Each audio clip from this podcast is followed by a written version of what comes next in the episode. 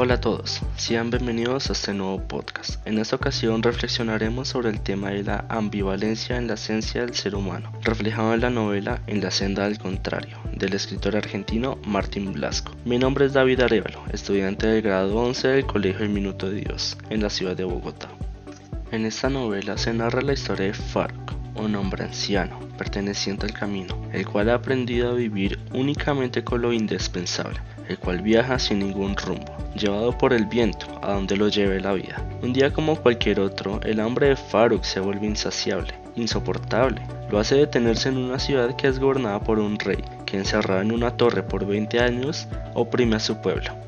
Al entrar en la plaza de la ciudad y permanecer allí a la espera de algún misericordioso ciudadano le regale un trozo de comida, es tomado preso por los guardias y es conducido a la cárcel. Cuando la apresan, conoce a Alia, una chica joven quien pronto admira por su valentía y a quien ayuda a liberar. Alia en muestra de su gratitud lo lleva hasta su hogar, el cual es conocido como la Casa Oculta. En este lugar es recibido por la familia de ella. Algunos le agradecen y lo admiran, otros dudan sobre su condición como hombre del camino.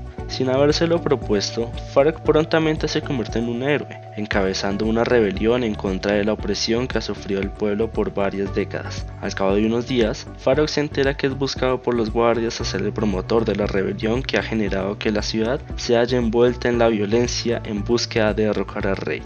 Farok desconoce por completo que sus decisiones han llevado a influenciar el camino que Alia ha tenido en los últimos días dado que posteriormente se descubre que Faruk había sido rey, quien en la época de su mandato le causó mucho daño al pueblo. Al verse completamente arrepentido, Faruk deja la ciudad, deja sus lujos y poder, posteriormente para convertirse en un hombre del camino, dejando su anterior vida en el completo olvido, y que años después él mismo destruyera lo que había creado, sufriendo las consecuencias de su antiguo ser, al ser asesinado por Alia.